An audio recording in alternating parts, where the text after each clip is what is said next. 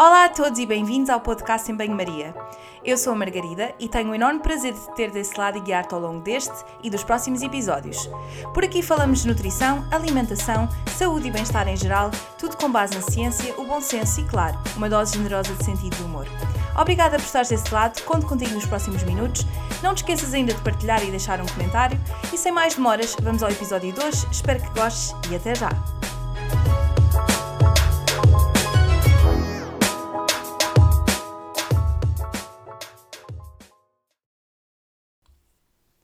Todos nós sabemos, ou pelo menos temos uma ideia, da importância de seguir uma alimentação saudável.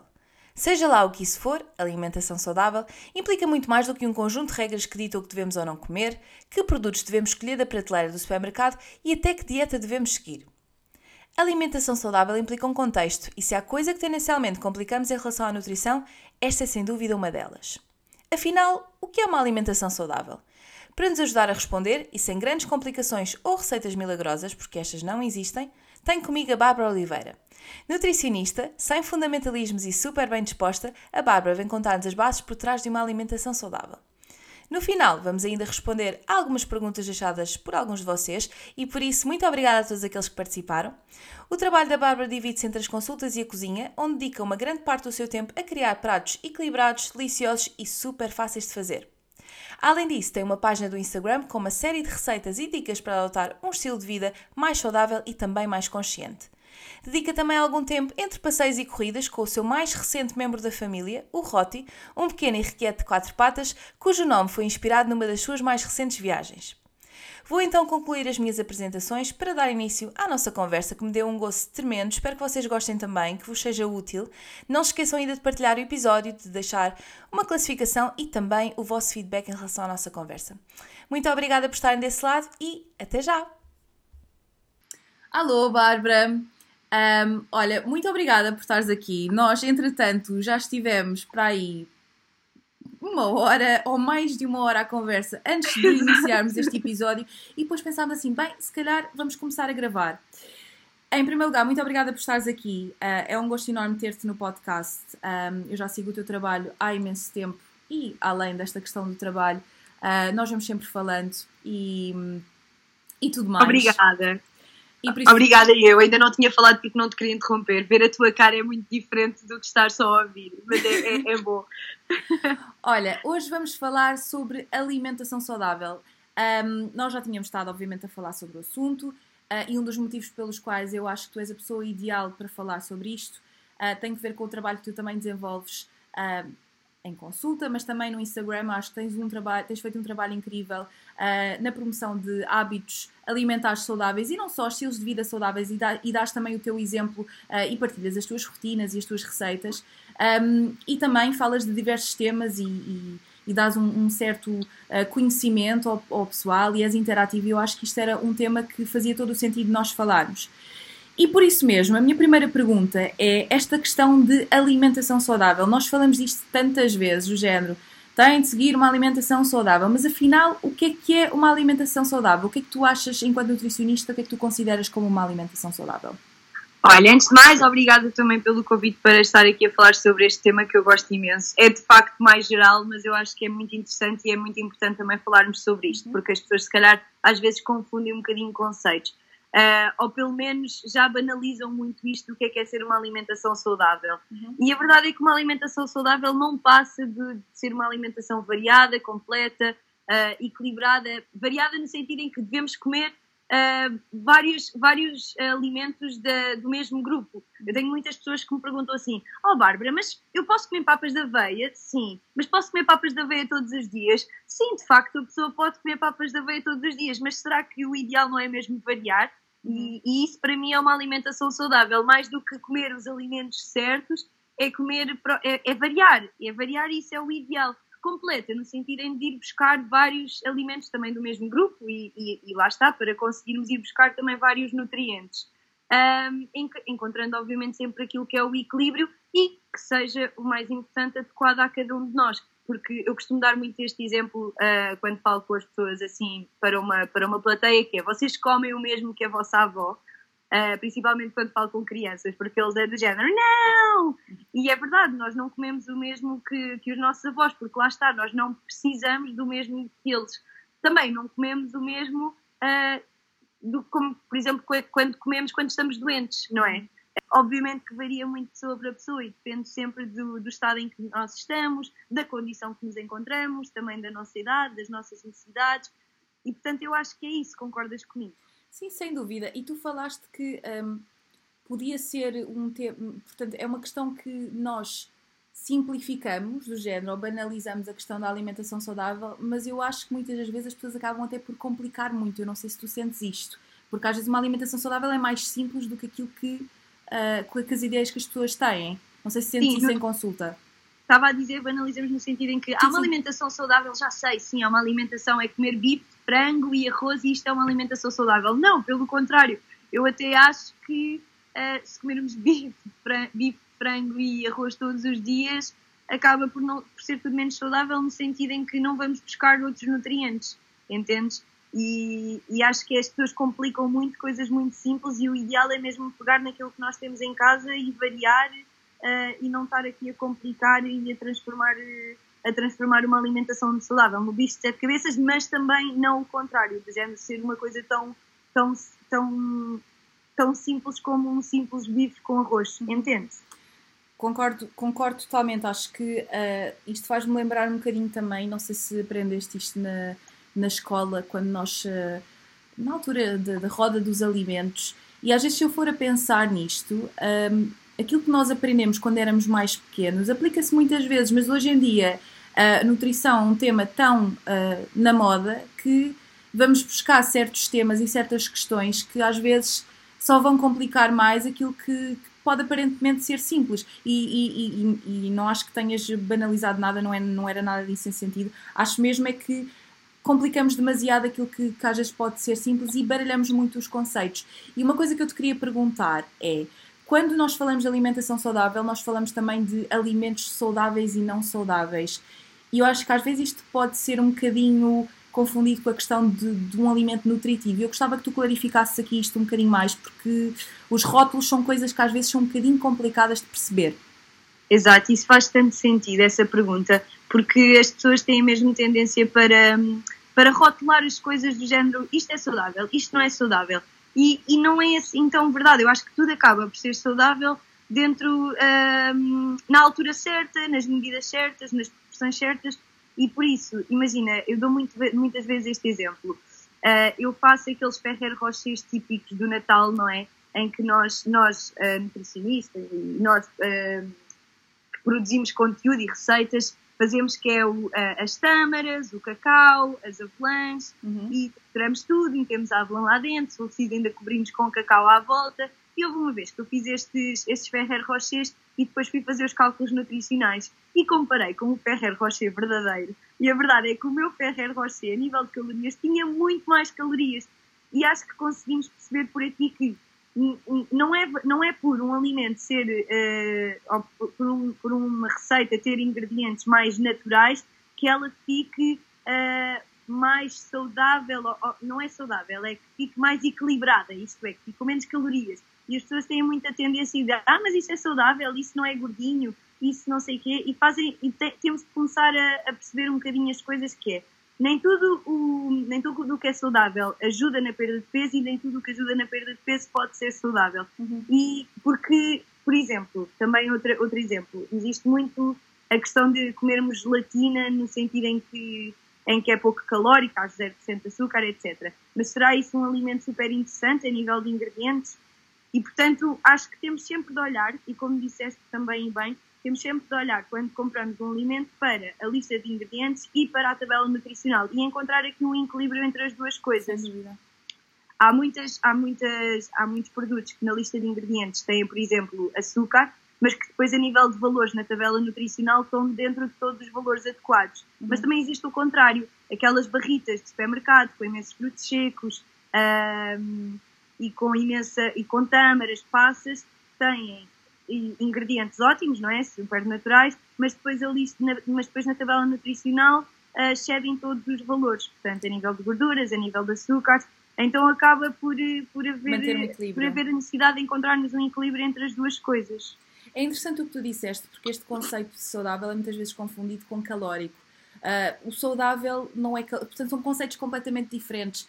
Uma coisa Exato. mais ou menos calórica não tem de ser necessariamente mais ou menos saudável, porque, e voltando à minha questão, o saudável é se calhar uma coisa, eu diria, não sei se tu concordas, uh, um, uma coisa que implica um contexto, o que é saudável para uns pode não ser para outros. Essas barritas que tu falaste podem ser saudáveis em determinados contextos ou, ou incluir-se uma alimentação saudável, mas também se forem uh, feitas, uh, consumidas numa, numa dose, se calhar um bocadinho mais excessiva, se calhar já não são tão interessantes. Mas, por exemplo, se nós falarmos do conceito de nutritivo, se calhar tem, é um, um conceito individual, isto é, eu tenho uma barra, nutri uma barra de cereais mais nutritiva, não significa que isso seja saudável ou não incluído na minha alimentação. A mesma coisa que nós estávamos a falar uh, antes da conversa, que estávamos aqui num, toda numa conversa sobre tudo e mais alguma coisa, estávamos a falar da questão do pão, um, de um pão de trigo que, que, que obviamente que tem glúten, mas se calhar para uma pessoa que tem doença celíaca Uh, pode não ser uma questão saudável, de, um, um, alimento saudável de todo, mas não deixa de se calhar ser um, um alimento nutritivo. Se calhar Lá um pão branco, isto é discutível, mas é, era um bocado nesse sentido. Um, e tu sentes que as pessoas realmente em consulta têm muito esta, esta confusão entre o calórico e o saudável? O que é que, o que, é que achas? Diz, Sem dúvida. Olha, uh, as pessoas confundem mesmo muito a questão de ah, tem muitas calorias, ah, mas isso então não é saudável, isso é gordinho, mas, mas e não acabam, acabam por não entender que não, não tem necessariamente de estar relacionado uma coisa com a outra. E é isso que tu disseste e bem. Um, o, que, o que pode ter calorias a mais e, e, ser saudável lá mesma, e pode ter calorias a menos uhum. uh, e não ser saudável também. Uh, e por isso, lá está, também depende muito. Foi aquilo que tu disseste, já não sei se disseste nesta conversa que estamos a ter aqui ou na outra, mas foi aquilo que tu disseste do que um alimento saudável implica. Uh, está associado ao estado de saúde. E, portanto, aquilo que é saudável tem de estar tem de, tem de contribuir para a minha saúde. E nem tudo uh, o que contribui para a minha saúde contribui para a tua, por exemplo. Uh, ou contribui para a saúde da minha avó, que neste momento tem de evitar, uh, se calhar, todo o tipo de gorduras. Por exemplo, estou a dar aqui um, um exemplo muito geral. Mas sim, é sem dúvida isso. Acho que tem de, tem de haver aqui uma, uma diferença nestes conceitos e acho que essa diferença é interessante. Não chamar alimentos saudáveis, mas sim nutritivos. Acho que já conseguimos encontrar mais, mais, mais alimentos dentro desse contexto. E se calhar podemos também incluir alimentos menos nutritivos e ter uma alimentação saudável. Quer dizer, uh, ter, por ah, exemplo. Ir... Sem dúvida, por favor. No outro dia vi uma imagem muito gira no Instagram em que dizia assim: quando tens vontade de comer um chocolate? Uh, e depois as pessoas que estão a tentar, lá está, entre aspas, ser saudáveis, vão, não, não, eu não tenho vontade de comer um chocolate, eu primeiro vou comer umas nozes. E vou comer umas nozes. Ai, mas ainda tenho vontade de comer um chocolate. Ok, então ainda vou comer uns mirtilos. Mas ainda fico aqui com vontade de comer chocolate. Ah, então vou comer ali uma bolacha de arroz. E ao todo foram comer as nozes, os mirtilos, a bolacha de arroz. E na verdade ainda vão comer, se calhar, o chocolate portanto acabam por ingerir ali não sei quantos, uh, não sei quantas calorias, exato, e que na verdade podiam ter era comido chocolate só e, e, ficavam logo muito mais satisfeitas e saciadas e lá está, um chocolate de vez em quando não há problema nenhum de estar inserido numa alimentação que no seu todo acaba por ser também saudável. Claro que sim. E tu sentes que, um, que as pessoas te procuram lembro-me na altura em que dava consultas que tinha havia algumas pessoas que começavam já a procurar a consulta de nutrição para ter esta mesma educação alimentar e saber o que é que é saudável ou não. Ou sentes que as pessoas ainda só procuram muito o nutricionista para a perda de peso? Qual é que é a tua, a tua opinião geral e a tua experiência? Não, tenho muito feedback que as pessoas estão cada vez mais alerta e tenho muitas consultas que são consultas só mesmo para educação alimentar e ainda bem Uh, tenho muitas pessoas que vão mesmo numa tentativa de, de, aprender a comer, o que é ótimo. E é ótimo para, para mim, porque eu adoro dar esse tipo de consultas, uhum. adoro falar sobre esta questão da alimentação saudável no geral, ensinar a ler um rótulo, a, a, a, ler, a olhar para a lista de ingredientes, a escolher quais é que são os melhores produtos no supermercado. Uhum. Uh, e acho que é ótimo para a pessoa porque, consequentemente, também, obviamente, acaba por ter, eh, lá está, saúde e, em consequência, acaba por estar dentro do seu peso, do seu peso certo. Acho que isso acaba por ser sempre uma consequência, sabes? Não, é, claro que é ótimo as pessoas procurarem para uh, perder peso e é, é Ou ganhar também, gestão de... E ganhar, exatamente, exatamente, e é necessário. Mas eu acho que uma consequência de estares a fazer uma alimentação saudável para ti é estar dentro do teu peso adequado. Claro. Entendes? Sim. O facto, muitas das vezes, o facto de nós uh, termos essa procura também por, por, ingerir alimentos mais nutritivos e ter uma alimentação e uma vida mais saudável também pode remeter, remeter obviamente, uh, ao peso. Até, o peso não é sempre um, um indicador de saúde. Uh, Sem dúvida. não, o peso por si só, muitas vezes. Uh, no outro dia estava, sem querer expressar muito, estava a falar da importância do, do índice de massa corporal como um indicador de estado de saúde e que cada vez menos está, está cada vez em, em, em mais desuso. Agora está-me a faltar. Desuso, sim. Está em desuso mesmo, mas é, porque existem muitos outros menos, parâmetros. Está, as pessoas estão a usá-lo, mas eu, eu pelo menos explico sempre em consulta isso. Do género, olha, está com este peso e com este. E depois digo sempre que é muito relativo. E dou muitas vezes, se algum cliente meu estiver a ouvir isto, uh, vai identificar-se, mas dou muitas vezes o exemplo de, uh, olha, por exemplo, aqueles jogadores de rei e, imagina, não é? Uhum. Os jogadores de rugby vão-se pesar e, coitados, mostra que estão em tipo, níveis de obesidade. E a verdade é que nós depois vamos a avaliar a composição corporal e têm, mas é muita massa magra e também pouca massa gorda. E, portanto, isso de todo que é um indicador aqui super um, que se deve utilizar vá bastante. Eu acho que há outros indicadores muito uhum. mais interessantes que nós também podemos avaliar e explicar em consulta. Uhum. Sim, lá está, com, utilizar o peso e o índice de massa corporal como um parâmetro, mas acima de tudo, e acho que é muito aquilo que tu fazes e que tens estado a dizer, uh, promover mesmo uma alimentação saudável, porque também há formas uh, de perder peso sem ter uma alimentação uh, saudável uh, e que pode resultar numa perda de peso, mas se calhar não estamos a escolher os alimentos mais nutritivos. E isso claro. também remete um bocadinho para a minha próxima pergunta, que é: tu achas que nós somos o que comemos? O que, é, o que, é que, que impacto é que uma alimentação saudável tem uh, na, nossa, na nossa saúde e no nosso, no nosso bem-estar em geral? Qual é que é a importância de ter esta alimentação saudável? Então, eu, eu não acho que nós somos o que comemos, nem acho que aquilo que comemos nos, nos, nos define, uhum. ok? Mas, obviamente, que acho que aquilo que comemos acaba por ter impacto naquilo, em, naquilo que somos, não é? Na, uhum. na nossa saúde, no, no nosso mood, na nossa energia, claro que sim. Energia, isto é, no, em estarmos felizes e contentes e com energia, não é na uhum. nossa energia do género uh, energia positiva, que, que acaba sim. sim, mas isto é discutível. Um, e o que somos, obviamente, também condiciona aquilo que comemos. Uh, estou, estou-me a lembrar agora muito a, a, questão dos nossos valores pessoais, por exemplo, as pessoas que, uh, as pessoas que não concordam com, com o consumo de produtos de origem animal, lá está, pronto, uhum. acaba ter, por ter influência naquilo que depois também comem. Uh, também a consciência ambiental acaba por ter influência, portanto, aquilo que somos tem influência naquilo que comemos e, obviamente, aquilo que comemos tem influência naquilo que somos, mas não acho que nos defina, entendes? Uhum. Ou estou a ser muito confusa? Não, não, eu, eu percebo, percebi perfeitamente e acho, que, e acho que quem está a ouvir também, acho que faz todo o sentido o que tu me dizes, uh, até porque sim, a alimentação tem um papel na prevenção, mas é uma alimentação num todo. Eu não sei se tu sentes isto em consulta, mas às vezes as pessoas procuram determinados alimentos para prevenir determinadas doenças ou utilizam um alimento porque trata e porque faz isto e porque faz aquilo e acho que é muito mais num todo. Um... Claro. Sim, sim, isso acontece muito, Jana. Então, mas diga-me lá, que alimentos é que são bons para isto? O que é que eu tenho de comer?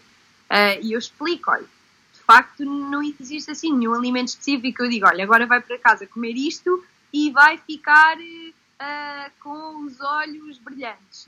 Não, não, existe isso. Existe uhum. uma alimentação no seu todo, existe o, o, nosso corpo no seu todo a funcionar corretamente. Pode, pode haver alimentos que, que influenciam, sim, porque têm mais esta vitamina ou este mineral, claro mas não, não acho que seja uma coisa assim com uma relação tão direta. Mas nós, nós mais à frente, eventualmente, vamos falar de, assim, de algumas, algumas coisas mais específicas. Certo. Olha, e em termos de uh, estratégias, porque eu sei que tu és uma pessoa bastante prática uh, e, e, acho que também nesse sentido dás, dás muito o, exemplo, porque todos nós temos uma vida um, ocupada, uma vida com montes de coisas e tenho a certeza que tu e nós temos um objetivo de ter uma alimentação saudável também, não é? Fazemos a questão de, de ensinar e de educar nesse sentido, mas também gostamos de estar bem.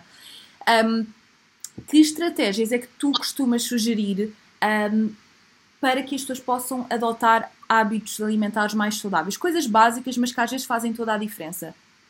Olha, um, antes, antes, de responder, antes de responder mais especificamente a essa pergunta, eu fiz também uma pergunta no meu Instagram às pessoas a perguntar o que é que uhum. elas achavam que era preciso para ter uma alimentação saudável. E obtive aqui muitas respostas, uhum. uh, muitas delas relacionadas com a parte de motivação, foco, uh, força de vontade, para que, para que haja mudanças, etc. E claro que sim, claro que isto tudo é verdade.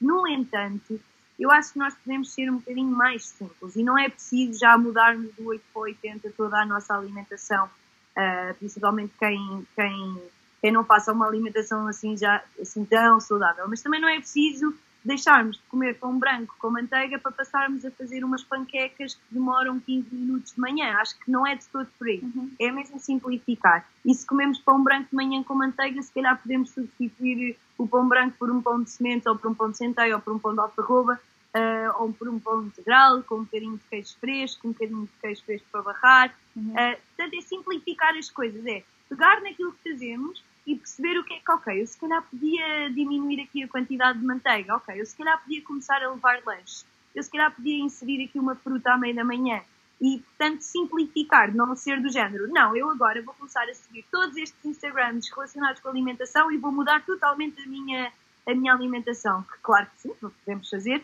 só que eu acho que é muito mais fácil uh, esta força de vontade e esta motivação se perder assim, porque hum, porque quando fazemos mudanças muito radicais, principalmente quando não se adequam ao nosso, ao nosso estilo de vida e à nossa rotina, acabamos por perder, por perder estes hábitos muito facilmente. Portanto, é, é preciso criar hábitos que nós nos sintamos confortáveis, que gostamos e ser práticos, ser uhum. simples.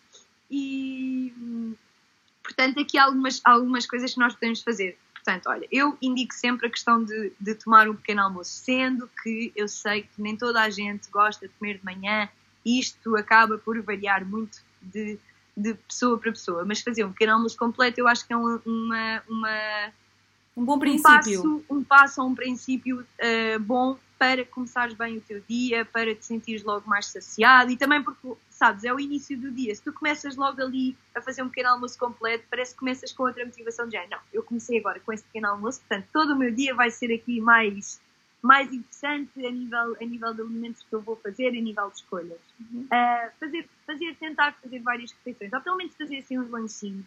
Isto porquê?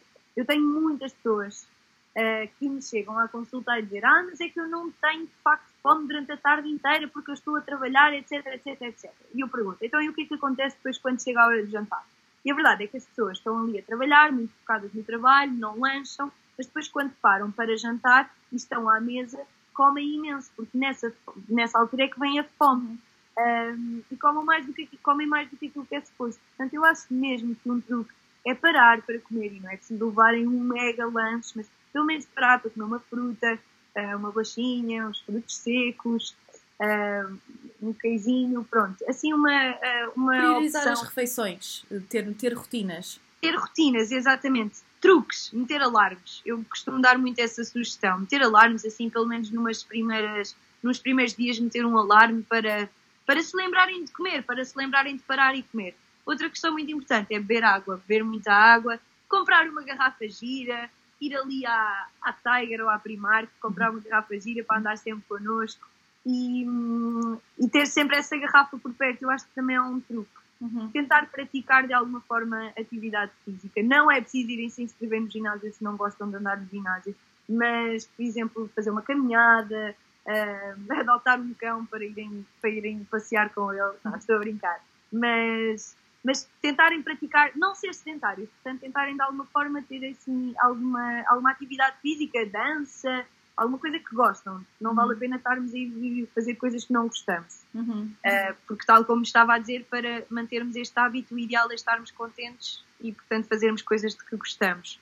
Um, aumentar, sem dúvida, o consumo de vegetais, se ainda não o fazem. O nosso prato deve ser constituído metade por, por vegetais. Tentar diminuir, para quem consome muitas vezes, tentar diminuir o consumo de carne, aumentar o consumo, por exemplo, de leguminosas, uh, em substituição da carne, uh, inserir uh, cereais integrais, portanto, para, para também ficarmos mais saciados, se for, se for conveniente e se tiverem tempo de fazer uma preparação das, das refeições a nível semanal também pode ser uma boa estratégia, tirar uhum. ali assim uma hora do fim de semana ou duas para fazer assim algumas preparações para não ser nada mais à pressa e nada mais corrido. Ah, mas obviamente isso depende sempre muito de, uhum. de, de, cada pessoa e do timing das pessoas. Se calhar há pessoas que preferem preparar coisas rápidas no dia. Uh, e também ter sempre cuidado, aprender a, a aprender e ter, ter interesse em, em, em, perceber os rótulos daquilo que estamos a comprar. Uhum. Nós já falámos disso há bocadinho na pergunta da há bocado, mas é sempre importante analisarmos o rótulo, tanto a lista de ingredientes como a uhum. tabela nutricional. Não é preciso andarmos a ler lá com a lupa, mas só ter assim noção de quais é que são os alimentos, os alimentos mais indicados, ter aqui uma noção de eu acho que é importante, são alimentos que nós consumimos todos os dias, acho que é interessante olharmos para a tabela nutricional e vermos quais é que são os valores. Isso está mais ou menos dentro do, de acordo com os valores ideais. Tu falaste de um, pontos bastante importantes e que me remetem muito para aquela ideia de uh, back to basics, não é? São coisas que são, parecem muito simples ou muito básicas, mas que fazem todo o sentido. Tu falaste no início, quando, quando em resposta a esta pergunta, na, na, na importância de rotinas. Um, eu acho interessante. Nós sabemos que, que o pequeno almoço não é, já não é considerada a, a, refeição, mais importante, a, refeição mais importante do dia, ou mesmo a questão de, de, vários lanches ao longo do dia. Nós, eu lembro-me na faculdade, isso era quase uma opção. As pessoas tinham de comer várias vezes ao longo era do dia. Era de 3 em 3 horas. E quando não há, não há qualquer tipo de evidência que sustente isso, e que acho que tu falaste uma coisa muito importante, que é também ir ao encontro daquilo que, que é as rotinas e também priorizar uh, o, as refeições. Isto é, claro que tu falaste na importância de, de incluir lanches e acho que nós muitas vezes, vezes não comemos porque nos esquecemos e porque estamos super estressados a fazer milhentas coisas e comer é importante e quando nós paramos para pensar e fazemos as nossas escolhas, fazemos escolhas se calhar um bocadinho mais inteligentes e nutritivas e eu acho que tu pegaste nisso uh, e faz, faz-me todo o sentido. Também a questão da água, eu sou péssima a beber água uh, e tenho alarmes também e tenho uh, faço uma coisa que eu não sei se, se já alguma vez viste, mas eu, eu escrevo na garrafa uh, com caneta ah, as horas que fazem, sim. Porque mas a tua garrafa é gira? não é nada de especial, se ah, calhar então devia comp... comprar uma gira, que é para, te, para tu teres mais vontade de beber. Achas? Acho que isso ajuda. Olha, falaste de uma coisa também interessante. Na questão do planeamento, tu costumas sugerir o planeamento das refeições um, achas que, que é importante, por exemplo, as pessoas fazerem uma, um, um planeamento? Um, se tiverem tempo, eu acho que sim, sem dúvida. Por exemplo, ok, esta semana vou fazer estas receitas, então vou comprar isto, isto e isto, até por uma questão uh, monetária, para não estarem a, a, comprar coisas que não necessitam e não estarem a gastar dinheiro que, que, não, é, que não há necessidade. Acho que é importante ter aqui um planeamento, sim, nesse sentido. Fazer uma lista de compras, depois para, tendo em conta aquilo que já vão fazer, chegar ao supermercado e já aos sítios certos e não comprar coisas desnecessárias, porque esse também é outro truque. E ainda bem que falamos nisso, que me lembrei. E é não comprar alimentos que, que, que não são, lá está, os nutritivos e ou saudáveis para, para nós, para a nossa alimentação. Uh, porque se, tivermos a, se formos ao supermercado e sem, sem lista de compras, se calhar há muito mais a tendência para comprarmos coisas desnecessárias e para comprarmos bolachas assim ou assado, e eu não sou todo extremista e não há problema nenhum em comer bolachas, chocolates, uhum. etc. Mas acho que se calhar quem de facto tenha muito hábito de ao final da tarde ir comer bolachas com pepitas de chocolate, se calhar o ideal é mesmo não as ter em casa, uh, porque vai todos os dias. Mas uhum. se conseguir controlar e não comer todos os dias, ótimo, não há problema nenhum. Se calhar o rácio, o rácio de alimentos uh, que se calhar poderiam estar em menor quantidade na dispensa estarão em maior quantidade se não houver este planeamento. Acho que é muito, é muito por aí. Outra coisa interessante que nós falámos é uh, fazer algum tipo de trocas uh, e, e, escolher outro tipo de alimentos. Eu acho que isso tem muito a ver, e não sei, é a minha opinião, com as rotinas. Imagina, vou dar um exemplo pessoal. Uh, eu gosto muito de comer pão e gosto muito. Tenho, faço, tento variar os meus pequenos almoços. Uh, mas às vezes apetece-me uh, comer aqueles cereais que eu comia quando era miúda, tipo estilo choca-pique, estás a ver? E há, é engraçado que eu já vi na, no supermercado alternativas com menos açúcar ou alternativas um, sei lá, mais nutritivas de cereais uh, de pequeno almoço. Acontece é que eu raramente consumo esses cereais e, como tal, como é tão pontual na minha alimentação, para mim faz-me sentido ter um choque a pico em casa e comer uma vez eh, por outra, estás a ver? Ai, sem dúvida. Agora, a questão do pão faz-me todo o sentido. Se eu consumo pão todos os dias, não quer dizer que não vá ao café que coma uma torrada de pão branco cheia de manteiga, porque eu adoro aquilo mesmo a nadar em manteiga, mas tendo em conta que é um, é um hábito que eu gosto tanto e gosto tanto de comer pão, se calhar opto por alimentos mais nutritivos porque é uma coisa que eu faço de forma regular. Não sei se isto faz sentido faz todo o sentido. Não, não, não, é que é, faz, tudo o que disseste faz sentido, não posso acrescentar mais nada. É mesmo isso, do género. Se é uma coisa que tu fazes todos os dias, ok, então vamos a tentar encontrar aqui uma opção mais nutritiva. Se é algo que tu só fazes de vez em quando, opa, não há drama nenhum de ir comer aquele croissant que chocolate contente gostas. Agora, escusas é de estar a ir procurar uma receita de um croissant de chocolate feito com farinha de espelta e cacau 100%, porque tu adoras uh, croissant com chocolate e então vais comer aquele porque é mais nutritivo, etc. Não! Se fosse uma coisa que fizesse todos os dias, ok, poderias se calhar pensar nisso, mas é algo que fazes de vez em quando, aproveita o momento e come o croissant com chocolate, que não há drama nenhum. Ai, há tanto tempo não como um croissant com chocolate, agora estou a pensar. há aqui uns muito bons por acaso aqui ao pé da minha casa, agora fiquei a pensar nisso. Olha, uh, vou, vou passar à próxima pergunta porque eu aqui não tenho croissants com chocolate uh, como deve ser. Que pelo menos numa, não há aqui pastelarias como as que nós temos em, em Portugal. É Olha, uh, falámos aqui de várias coisas. Falámos aqui desta questão do mito de que saudável tem de ser hipocalórico ou um, ehm, não saudável é algo que promove o ganho de peso, etc. Mas também existem outros mitos que as pessoas têm Uh, e que, atenção, quando eu digo que as pessoas, as, quando, eu, quando eu digo as pessoas, isto não é com um título de julgamento, porque acho que é perfeitamente legítimo, uh, no geral, a população em geral, ter uh, questões, dúvidas, porque hoje em dia, como nós falámos no início, a nutrição é uma moda, toda a gente fala de uhum. muitas coisas, parece que há, que há 50 mil versões de, de, uma, de uma teoria e é normal que, que, que haja uma certa confusão. Mas também acho que nos cabe a nós, e é um trabalho que tu também tens feito, um, não só em consulta, certamente, mas também na tua página de Instagram, quando fazes esta educação alimentar, que é desmistificar mitos. Que determinados mitos em relação à alimentação saudável é que tu assistes mais na tua prática?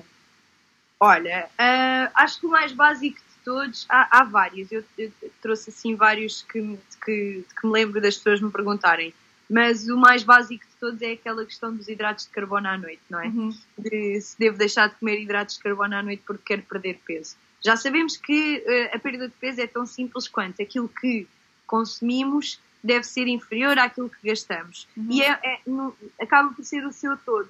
Portanto, não, não devemos deixar de comer hidratos de carbono à noite. Um, não é isso que vai fazer a diferença, uhum. ok? Vai fazer a diferença o dia todo completo.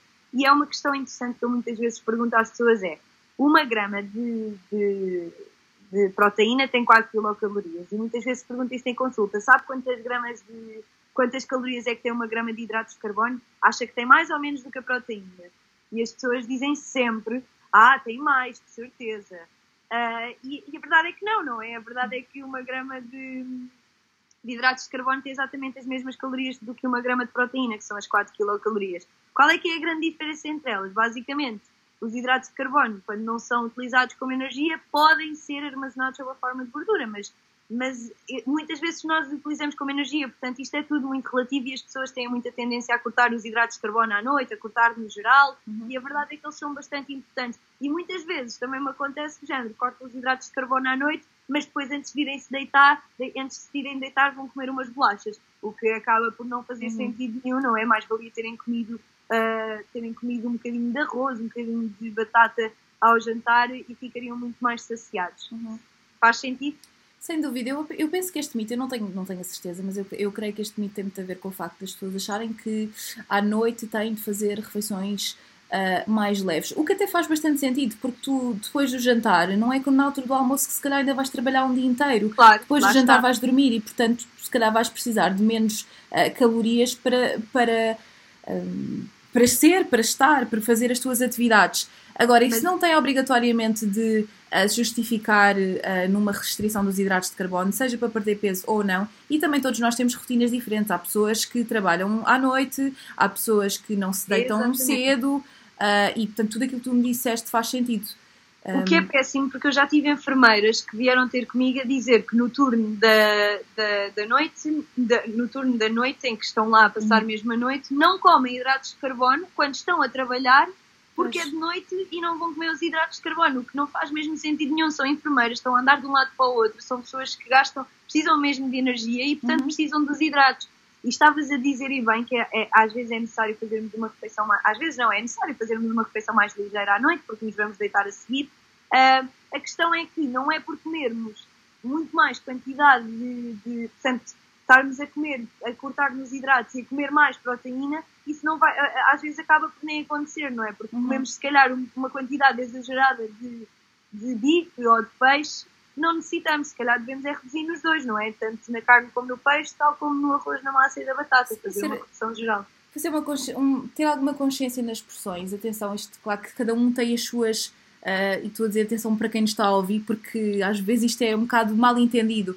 Quer dizer, uh, fazer refeições mais ligeiras, isto é, uh, se calhar ter um bocadinho mais de consciência nas porções, é ou e, não, e não tem só a ver só com, com, o processamento dos nutrientes e com, e com engordar ou emagrecer, tem a ver com o facto de se estás a fazer uma refeição muito pesada um, à noite e depois vais dormir, quer dizer, o próprio processo digestivo pode não ser tão facilitado e depois também tem a ver com outras questões, mas isso vou remeter o pessoal para um episódio que eu fiz com a Soraya sobre a alimentação e o ciclo circadiano em que nós falamos sobre isto uh, e portanto acho que essa questão dos hidratos de carbono não faz assim grande sentido. Que outros mitos é que tu tens uh, assistido assim em consulta? Então, depois os outros mitos clássicos é, ah, olha, mas não me pode dar assim um detox para para agora, à altura das festas, etc. Uh, a questão dos detox também é interessante, não é? Sumos detox, sumos de vegetais. Uh, nós temos um, um, órgão no nosso organismo, que é o fígado, que tem exatamente essa função, que é desintoxicar. Portanto, essa questão dos sumos de detox é, outra, é outro mito que eu vejo uhum. muitas vezes em consulta e que tento alertar. Uhum. E que tento fazer com que as pessoas não, não o façam.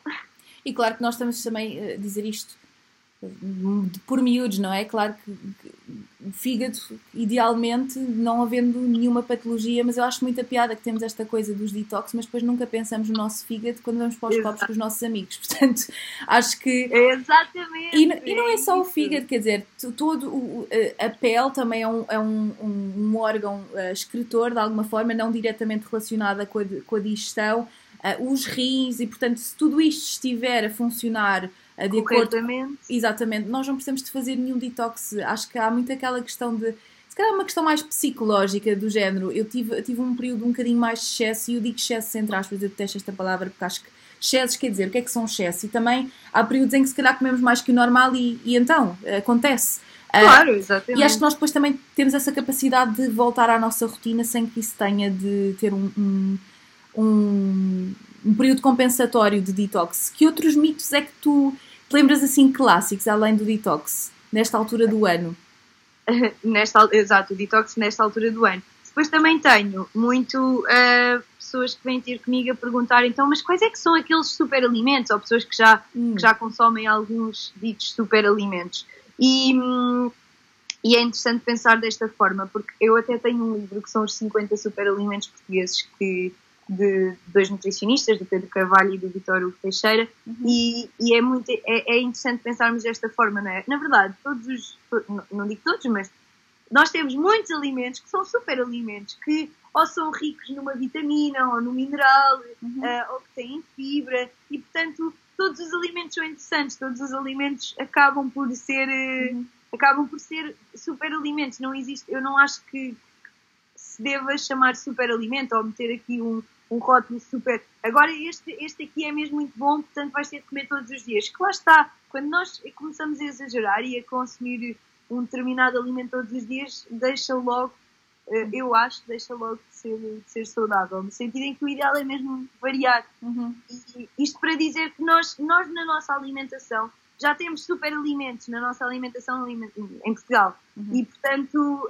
Um, não há aqui necessidade de irmos, de irmos, ir, irmos buscar, por exemplo, alimentos que vêm de outros países. Estou-me a lembrar agora, por exemplo, do óleo de coco, que vamos muitas vezes buscar. Não, não que o óleo de coco seja considerado um superalimento, não é, pois não. Uh, eu acho que superalimentos é um, é um termo de marketing, quer dizer, não há nada um, científico que, que, diga exatamente. Portanto, quando eu, quando eu penso em superalimentos, eu penso naquilo que o marketing nos diz que é um superalimento, como por exemplo a spirulina, a maca, mais uh, o, a curcuma, as bagas de goji, as bagas de goji, uh... e que são tudo alimentos que, como outros quaisquer, têm um, algumas propriedades, e isto é um bocadinho discutível porque há muitos alimentos uh, ditos superalimentos que, uh, por exemplo, a spirulina, a questão da, da, vitamina B12, que é, que é uma, uma falsa vitamina B12, Exato. ou acho que são até alimentos, e aquilo que tu estavas a dizer, e deste esse exemplo desse livro,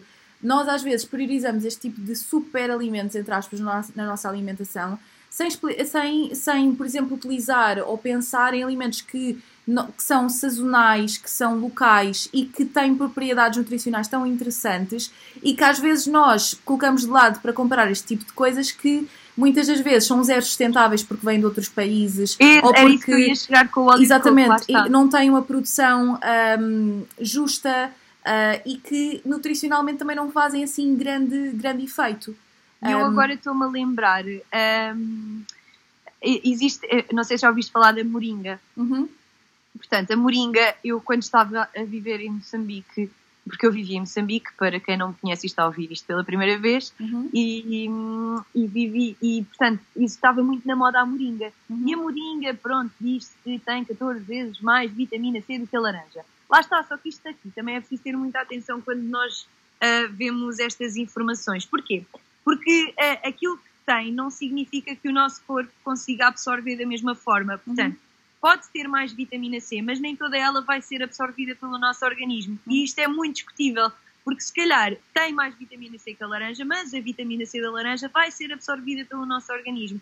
Por isso, isto também é muito, é muito importante termos sempre a questão da, da biodisponibilidade uhum. das vitaminas e dos minerais que está presente nos alimentos. E também a quantidade, tu se calhar não comes a mesma coisa. Vamos, vamos supor claro. que, que, a vita, que, que, a vitamina C tinha a mesma biodisponibilidade, tu se calhar não comes a mesma quantidade de uh, moringa, como é que isso se chama? Que eu nunca provei Exato, isso. É isso, é isso. E está. laranjas, quer dizer, portanto acho que acho que há muita desinformação. Nós não estamos aqui a dizer que não podem incluir este tipo de alimentos não podem incluir este tipo de saquetas que têm superpoderes como, vend como vendem que não é bem assim, mas que se calhar devemos dar-lhes um bocadinho menos de crédito. Olha, e falámos aqui de vitaminas, e uma, das uma, uma pergunta que eu também te queria, queria perguntar também, para, para passarmos ao nosso, ao nosso Q&A, um, a questão da suplementação e dos multivitamínicos, tu, é, é algo que as pessoas procuram muito? Um, há alguma evidência que sustente isto? É importante ter um multivitamínico? Porque isto remete para a alimentação saudável, não é? O que, que é que tu achas acerca disto? Eu acho que, uh, eu digo isto muitas vezes, uh, mas tudo depende de pessoa para pessoa. Uhum. Não acho que haja necessidade uh, de tomar um suplemento vitamínico se fizer uma alimentação equilibrada e completa. Uhum. Uh, eu costumo dizer que, principalmente quando estamos a tentar uh, a ganhar massa muscular, eu costumo dizer que nós estamos aqui a, a construir uma casa. Precisamos do cimento, precisamos do, do, dos tijolos e também precisamos da mão de obra, não é? E eu digo muitas vezes que as vitaminas e os minerais são essa mão de obra. Não, não nos vale de nada ter, ter isto ou aquilo no nosso corpo para construir se depois não tivermos quem, quem o faça. E as, as vitaminas e minerais fazem parte de todas as reações do, do nosso corpo uhum. e da uhum. construção de massa muscular e de todas estas. Todos os processos todos, metabólicos. Todos os processos, exatamente. E portanto são muito importantes. Se houver uma pessoa que chega ao pé de mim e que me diga eu não como vegetais, frutas, uh, não gosto, claro que se calhar aí faz todo o sentido, não é? Fazer um, um suplemento vitamínico. No entanto, eu acho que o ideal era que isso não acontecesse. Uhum. Falando um bocadinho mais da parte da suplementação, suplementação, eu acho que tu já tens um, uh, um podcast sobre isso, não é?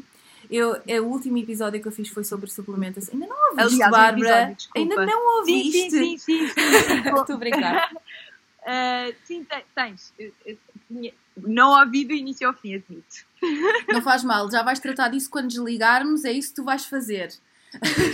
Não, mas... tenho de facto um episódio sobre suplementação, mas eu acho que nunca é demais falar disto, até porque é um tema que é sempre pedido e por isso é que eu te fiz esta pergunta também. Claro, e só, só não queria já dar mais informação do que aquela que tens, que de certeza já é bastante, não, bastante ótima. E, e a verdade é que uh, eu acho que mais uma vez depende um bocadinho de pessoa para pessoa, do objetivo, daquilo que a pessoa atinja. Uh, se durante o dia ela não está a atingir as necessidades proteicas dela, então se calhar faz sentido, uh, mas depende sempre. Sendo que, na minha opinião, o ideal era irmos buscar a alimentação, mas eu, eu percebo e acredito que nem sempre seja possível, porque tudo depende da rotina da pessoa, do que a pessoa gosta, dos valores da pessoa, dos valores pessoais, uhum. uh, de tudo. E, portanto, e uh, existe evidência, mas não existe uma evidência assim para todos os suplementos que nós temos no mercado. Sem dúvida. Mas... E mesmo, uh, lá está, e, e, como tu me disseste muito bem, cada pessoa, cada caso é um caso. E há, existem alguns grupos de risco que uh, necessitam de uma suplementação, ou pessoas que têm Uh, sei lá, aquela clássica, uh, pessoas que têm uma alimentação 100% vegetal têm de tomar um suplemento de vitamina B12, um, grávidas têm de fazer ácido fólico, portanto... Claro, lá uh, está. Lá está, depende de caso para caso. Um, e aí, sim, e aí há evidências, obviamente, para todas essas questões que são necessárias, portanto, os suplementos vitamínicos sim são importantes, mas obviamente que nós idealmente vamos buscar a comida, mas há coisas, há, há situações que são mesmo importantes e que é necessário tomarmos suplementos. Sem dúvida. Olha, Bárbara, nós pegámos numa série de questões associadas à alimentação saudável e espero eu que, que isto tenha sido claro. Nós fomos, fomos mantendo uma aqui uma conversa, uma troca de opiniões e eu acho que acho que é sempre importante até porque uh, é um tema que apesar de, um, ehm, de vago, tem algumas questões específicas e que nós tentámos abordar. Um, ehm, o pessoal que nos está a ouvir, vamos fazer aqui uma curta pausa de segundos para iniciarmos o nosso uh, eh, QA, que nós fizemos uma. Pusemos aquelas caixinhas no Instagram uh, e tivemos algumas perguntas e que vamos agora dar resposta. Por isso, fica nesse lado e até já.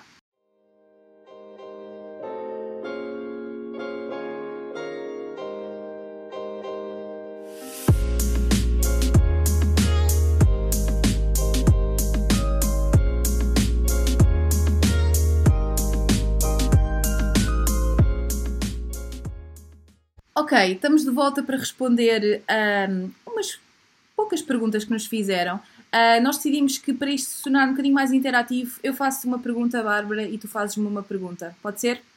Certíssimo. Uh, e já agora obrigada às pessoas que, que, participaram e que fizeram as perguntas. A primeira é alimentação e queda de cabelo. Existe relação? Bárbara, esta é para ti.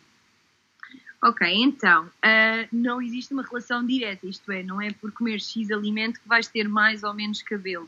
Uh, mas existe relação no sentido em que se tu, no teu, no teu todo, lá está, estiveres bem nutrida, uh, acaba, acabas por ter um, um, cabelo e também uma pele saudável. Uh, o cabelo é constituído por proteína e, portanto, se tu tiveres, se tu consumires os valores certos de, de, de alimentos com, com teor proteico, acaba por, acabas por ter um cabelo mais saudável, sem dúvida. No entanto, não é só esta parte da proteína, também outros Uh, outras vitaminas e minerais, nomeadamente aqui o zinco, vitaminas do complexo B, também são importantes para teres uh, a pele e o cabelo saudável. E, portanto, uh, também, a, também a parte da água, a questão de estar desidratado ou não, também uhum. pode influenciar. Por isso, a alimentação sim tem influência, existe relação, mas não é uma relação completamente direta. E a queda de cabelo é multifatorial, quer dizer, existem uma série de, de motivos para os quais as pessoas têm queda de cabelo. Pode ser sazonal também, questão a tal questão do verão, um, final do verão, uhum. por isso depende muito.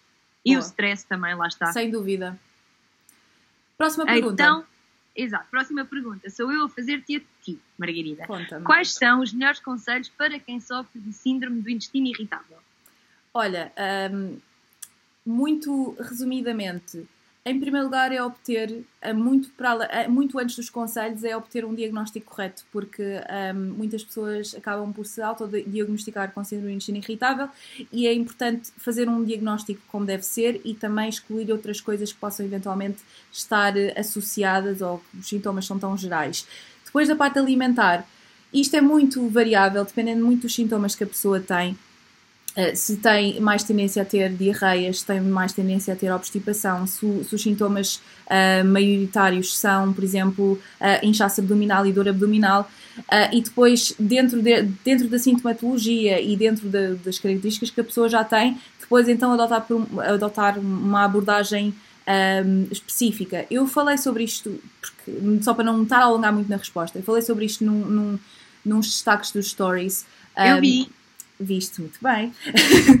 e, uh, e hei de fazer também um episódio do podcast. Basicamente, uh, existem coisas muito simples que se podem fazer, como por exemplo reduzir o, o café, a cafeína, um, fazer mais refeições ao longo do dia.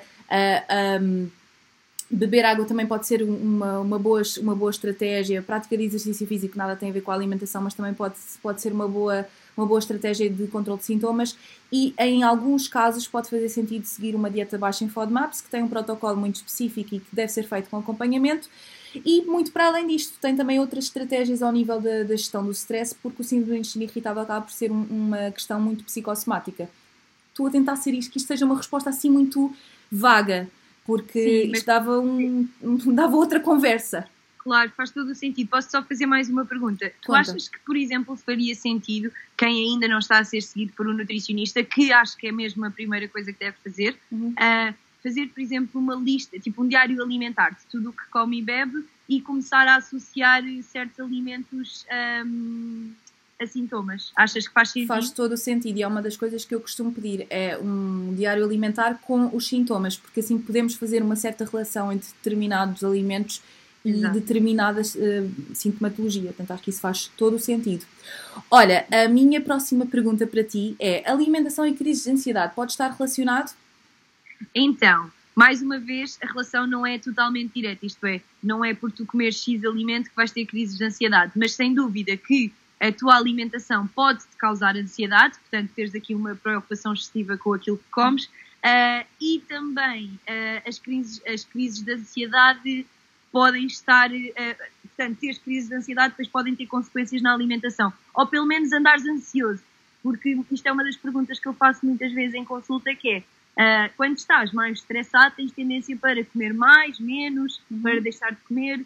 Se fores à internet, consegues pesquisar do género 5 alimentos para a depressão. Uh, não, não façam nada disso. Procurem ajuda, um, até porque a ansiedade, portanto, estamos a falar de uma, de uma questão emocional que, que aborda todo um monte de questões. Portanto, a ansiedade é quase uma, uma nuvem uh, com uma série de coisas lá dentro com, que obviamente podem ser individuais. Um, então agora sou eu. Conta-me. Como é que a tiroide influencia a perda de peso, Margarida? Olha, a, a tiroide é um órgão uh, que tem um, interferência uh, em numa série de processos metabólicos uh, e na produção de hormonas também. e estar aqui a explicar ao pormenor como é que isto funciona não faz muito sentido, mas eu acho que aquilo que é importante saber é, de facto, o nosso organismo funciona de forma que nós tenhamos uma homeostase, ou seja, haja um equilíbrio e, portanto, que nós não estejamos constantemente a ganhar peso, mas também não estejamos constantemente a perder peso e que, e que tenhamos aqui um peso estável. Quando existem algumas patologias da tiroide, isto pode ter influência no peso, não só pelo processo, pelo o processamento metabólico, mas também ao nível do apetite, ao nível da retenção de líquidos, uma série de coisas. E, portanto, às vezes as pessoas têm a ideia que têm um problema na tiroide e, como tal, não posso ganhar ou não posso perder peso. Não é bem assim. As coisas podem, podem atingir os objetivos, embora tenham, de, necessitem de uma terapêutica e necessitem de se calhar de um bocadinho mais de tempo, uh, mas não é obrigatório. Agora, como é que influencia a perda de peso? Portanto, além de, de, de regula a temperatura corporal, regula um, o, próximo, o, próprio processo digestivo, portanto a, a tiroide tem uma série de ações ao nível do organismo e portanto não vou explicar aqui uh, ao pormenor, uh, como é que este metabolismo é feito, mas aquilo que acho que a pessoa queria saber era até que ponto é que isto tinha uma influência e como é que isto, como é que isto processa. Acho que sim, qualquer pessoa pode perder e ganhar peso mesmo com que tenha um problema ao nível da tiroides, tenha um, um, um tratamento adequado e desde que, e obviamente quando estamos a falar, quando não existe uma patologia, então uh, supostamente se, uh, é, é, o nosso organismo acaba por encontrar um certo equilíbrio. Caso contrário, se nós tivermos. Por isso é que as pessoas que têm problemas na tiroide têm determinados sintomas, como por exemplo o aumento da frequência cardíaca ou, ou a diminuição, etc. Dependendo de. Portanto, a tiroide mexe com várias coisas no organismo, basicamente. Bem, não vou alongar mais, vou-te fazer a pergunta. Só dizer uh, que quem esteja a ouvir isto e de facto saiba que já tem alguma patologia uh, aqui relacionada com a tiroide não é, há, é verdade que há dificuldades se calhar em atingir o peso ideal, mas é possível. Principalmente por isto que tu tiveste a dizer, Margarida, que se, se tu fores medicada está tudo ok e é possível atingir o, atingirem o peso ideal. Claro que lá está, demora mais tempo, mas é possível, ok? Não ou não, quer dizer, pode demorar ou não, dependendo, dependendo da, da, da, compensação e ou da falta de compensação que existe. Olha, uhum. a minha próxima pergunta para ti: qual é que foi a viagem que mais te marcou? Então, a viagem que mais, que mais marcou foi uh, a minha viagem e a minha estadia uh, em Moçambique, uh, que estive a fazer lá o meu estágio à Ordem dos Nutricionistas, em que vivi lá durante nove meses e, portanto, foi o que mais marcou, tanto a nível pessoal como a nível profissional. Eu costumo dizer que a Bárbara que veio é completamente diferente da Bárbara que foi. E a ti, qual é que foi a que mais marcou? Olha, Olha, não pensei nesta resposta.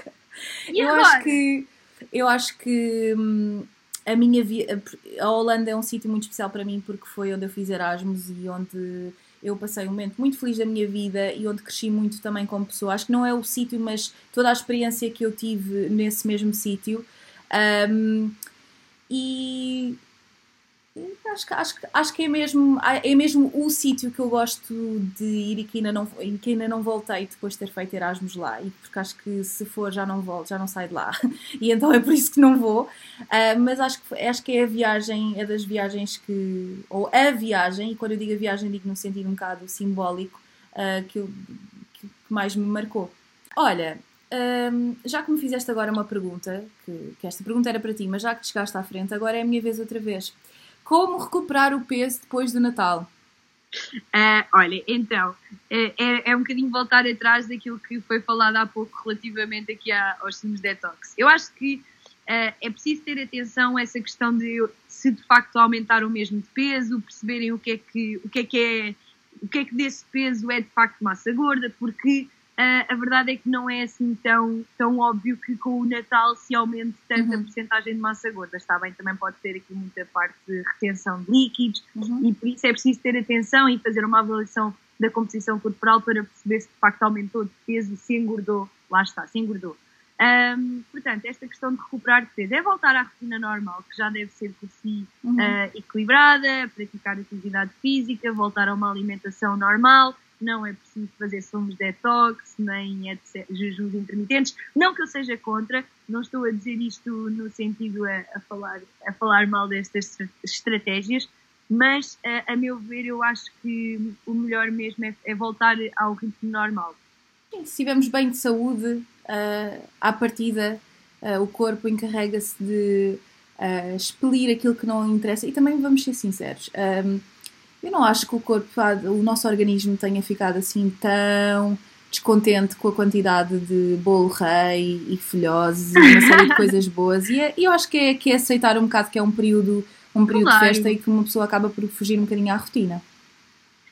Tô, é, é que é, é isso mesmo. E, é, e, e, a verdade é que há, há, há estudos feitos e que, e que se e vê-se que de facto isto tem muito mais a ver com, com o aumento da água corporal do que propriamente com, do que com a massa gorda. Portanto, as pessoas não engordam, ganham peso, sim, é verdade, é um facto, mas não, não engordam na, na questão da massa gorda. Ok. Uh, quem é a próxima a fazer a pergunta? És tu, não é?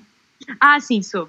Desculpa. Uh, então, eu ia te perguntar, há bocado estavas a dizer aquela questão de que tens muitas saudades de estar em casa, de apanhar um sol, Diz-me uma coisa, relativamente aqui uh, à vitamina D, tu achas que faz sentido haver a, a, suplementação de vitamina D no inverno aqui em Portugal? Olha, eu sei que aqui em Inglaterra é uma é uma recomendação e praticamente toda a gente toma ou deveria tomar suplementação, devia tomar vitamina D, fazer um suplemento de vitamina D no inverno, por questões óbvias, uh, o tempo de sol é muito é muito reduzido. Eu não tenho bem a certeza, mas eu creio que em Portugal isso não é uma guideline, não é uma recomendação geral e não é uma coisa. Porque aqui é, é de facto uma recomendação, os médicos de família passam, passam uh, o suplemento e é uma coisa que está uh, bem. que é bem conhecida no geral, que as pessoas devem, devem fazê-lo. Dando a minha opinião, um, e claro que cada caso é um caso, ainda que em Portugal exista muito mais sol na, no inverno um, do que aqui, uh, o que é facto é que as pessoas passam muito tempo dentro de edifícios e vão pouco à rua, e quando vão, já vão num período uh, em que já não há sol. E a, a, questão de que a vitamina D pode ser uh, obtida através da alimentação é, é assim, é muito discutível. É claro que é possível, mas é necessário um consumo específico de determinados alimentos e em quantidades muito específicas para que nós possamos atingir as doses necessárias. E o déficit de vitamina D é relativamente prevalente, portanto acho que não, não diria para uh, fazer isto chapa assim, como se calhar se faz um bocado uh, em Inglaterra por questões óbvias e porque também são essas as recomendações, uh, as NICE guidelines, que é aquilo que eles usam em Inglaterra, mas, mas sem dúvida que em alguns grupos de risco, Uh, nomeadamente idosos ou pessoas que por algum motivo não tenham tanta exposição solar, uh, que possam fazer uma análise ou até mesmo optar por um suplemento, porque acho que Uh, quer dizer, mal não faz, mas também não quero estar a dizer que toda a gente deve tomar, mas também não penso que, na minha opinião profissional, atenção, acho que não, acho que até há benefício em termos de um suplemento, dado em, tendo em conta a prevalência de déficit e o facto de nós não apanharmos assim tanto sol como as pessoas pensam, porque temos muito tempo uh, enfiados em edifícios indoor.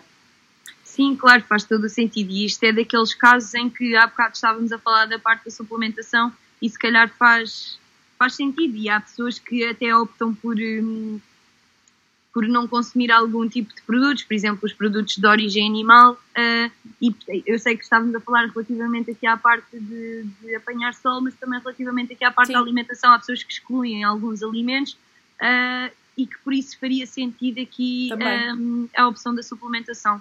Sem dúvida. Sim, lá está. É um complemento. A alimentação tá, podemos, eh, de facto, obter, mas a exposição solar é muito, muito importante para o processamento da, da, da vitamina, certamente. Exato.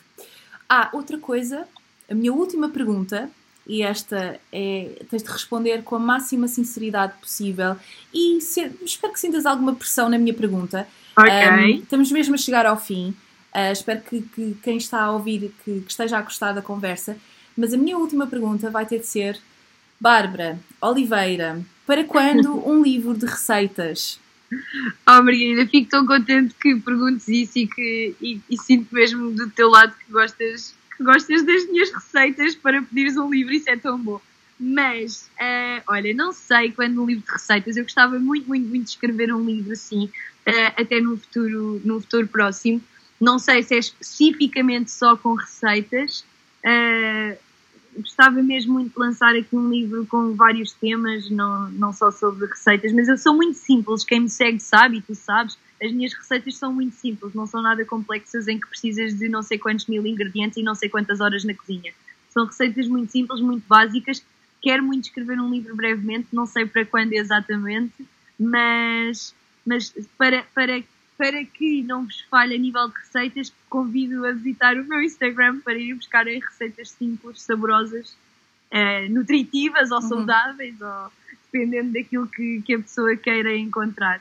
Uh, mas obrigada, fico mesmo muito, muito agradecida por fazeres essa pergunta e por me ter sob pressão. Olha, eu, eu vou, gosto... eu vou comprar uh, e além do livro estou um, muito desejosa de ir a Portugal e ir jantar à tua casa porque tenho a certeza que vou ficar muito bem servida um, Sim, e olha, chegámos ao fim deste episódio. Espero que tenham gostado. Muito obrigada por teres eh, vindo ao podcast e por termos um, conseguido agendar este episódio com uma conversa que eu acho que, que, é, que foi interessante e que pegámos em temas muito importantes.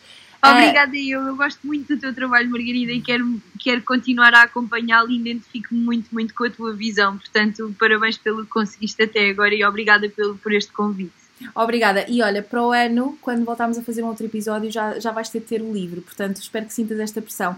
A quem está a ouvir, espero que tenham gostado. Não se esqueçam de partilhar o episódio, uh, de uh, deixar os vossos comentários, as vossas sugestões para os próximos temas e também dizer o que é que, que, é que acharam. Uh, e obrigada!